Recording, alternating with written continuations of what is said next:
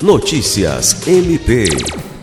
A Procuradora-Geral de Justiça do Ministério Público do Estado do Acre, Cátia Rejane de Araújo Rodrigues, participou de forma virtual da reunião ordinária do Conselho Nacional do Ministério Público, que ocorreu em Brasília nesta quarta-feira, 17, quando foram debatidos temas relacionados ao fortalecimento institucional, unidade de ação e a repercussão da nova lei de improbidade administrativa na atuação do MP.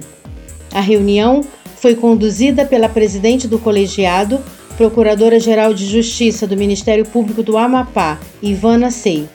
Durante o encontro, os procuradores gerais também aprovaram o calendário de reuniões do primeiro semestre de 2022 e discutiram as decisões proferidas pelo Tribunal de Contas da União e seus reflexos sobre a autonomia administrativa do Ministério Público Brasileiro.